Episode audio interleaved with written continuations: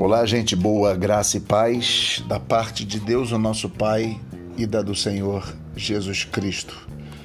Mais uma vez me apresentando, eu sou Jairo, sou um pastor batista na cidade do Rio de Janeiro e nossa caminhada aqui é uma caminhada para falarmos sobre missão integral.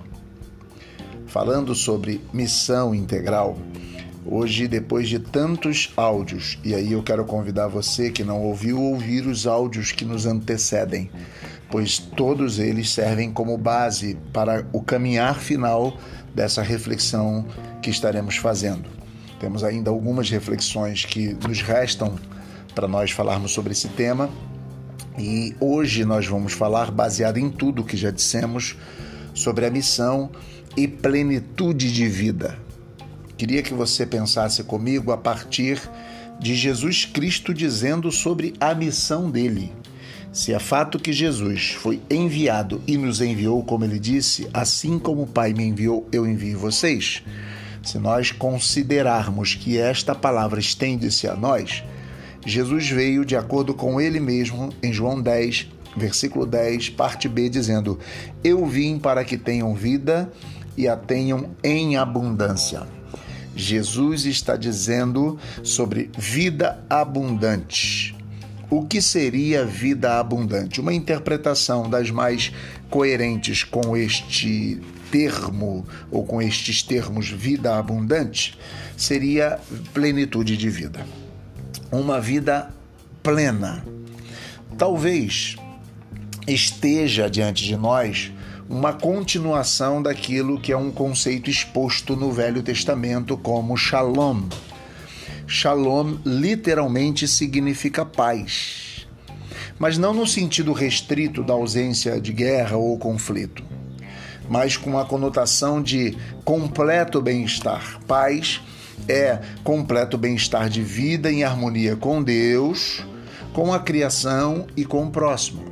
Shalom tem essa relação que eu digo que são três questões que envolvem a Shalom: harmonia com Deus, com a criação e com o próximo. É exatamente no Velho Testamento que está uma bênção em Números 6, de 24 a 26, que, que prenuncia esse tipo de paz, chamado a bênção sacerdotal. Números 6, 24 a 26 quando ele vai dizer, numa parte, o Senhor te abençoe e te guarde, o Senhor faça resplandecer o seu rosto sobre ti e tenha misericórdia de ti, o Senhor sobre ti levante seu rosto e te dê paz. O que está intrínseco neste texto é que Deus lhe dê harmonia com Ele mesmo, harmonia com a criação e harmonia com o próximo. Digamos que é dom de Deus e o dom de Deus inclui todas as bênçãos vinculadas à sua presença e à sua ação na história. Quando na história, né? Falei, história não, história. É preciso entender isso, é preciso compreender isso, tá? É, no Novo Testamento, é, digamos que é, ele afirma que Jesus, o Messias prometido, prometido veio né, e que ele iniciou a era do Shalom. Ele inicia a era de paz, que é a plenitude de vida, a vida abundante, a vida eterna. São todos termos correlatos e termos que eu poderia dizer sinônimos, tá? Precisamos pensar que um aspecto essencial da vida de Cristo oferece a comunhão com Deus, a vida eterna que consiste em conhecer a Deus como único e verdadeiro e a Jesus Cristo como o enviado de Deus, e que sem esse conhecimento, essa relação pessoal, conhecer nesse sentido, tá? Essa relação pessoal com Deus por meio de Jesus Cristo, não há vida plena. Não há vida plena.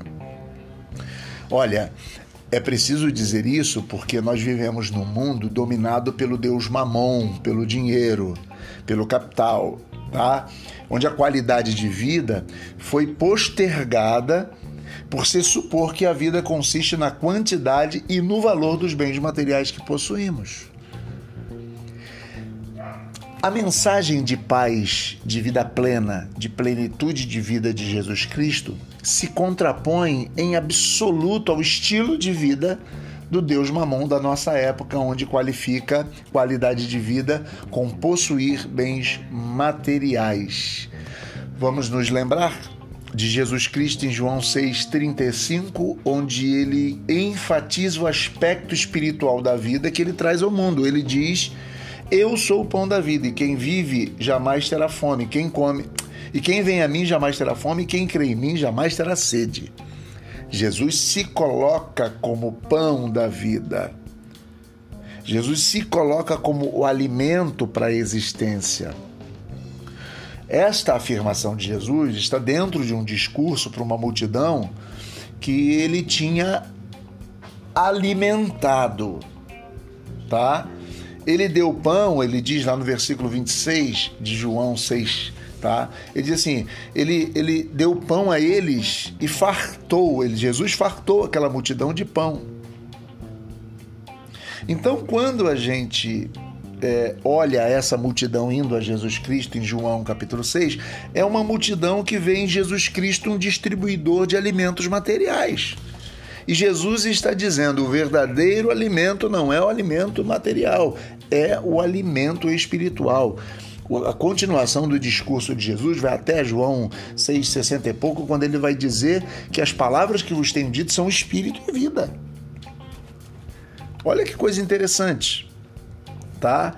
É, Jesus vai dizer ainda nesse discurso, eles veem Jesus como um distribuidor de coisas materiais ou de bens materiais.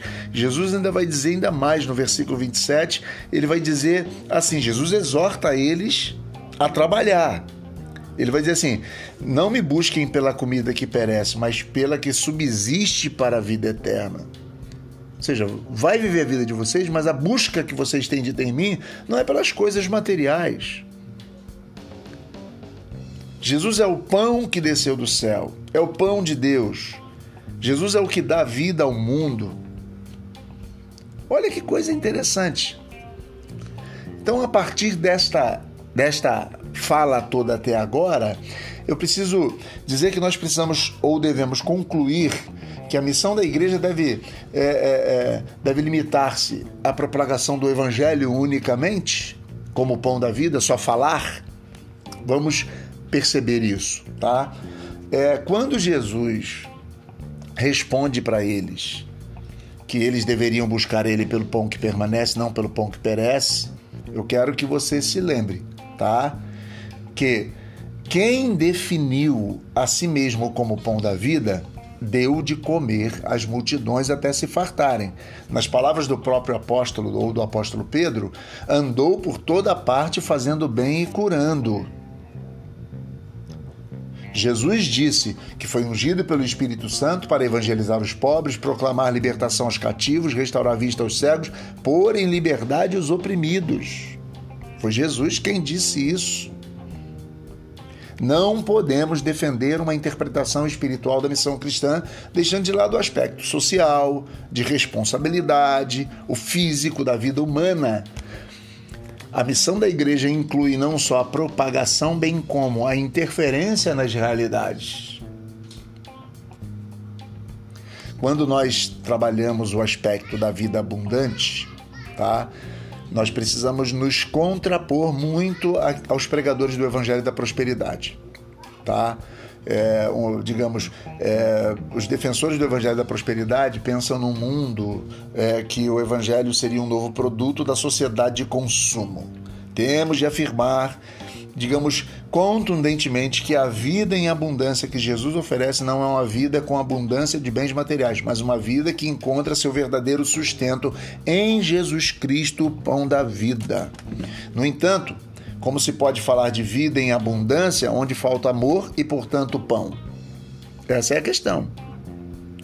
É preciso levar o pão se nós formos, diz o Evangelho, a alguém falar do amor de Deus e ele tiver com fome, diz, dá-lhe um prato de comida, né? É o Evangelho quem diz isso, não sou eu. Tá? Então, onde não há fome e sede de justiça e, portanto, as necessidades básicas não são supridas, como nós podemos falar de Jesus como um sustento? Tá? O reducionismo materialista que absolutiza os bens terrenos e minimiza a importância de reconhecer Deus como único Deus vivo e verdadeiro não se corrige com o reducionismo espiritualista que põe toda a ênfase na comunhão com Deus e desconhece as necessidades físicas, psicológicas e materiais das pessoas.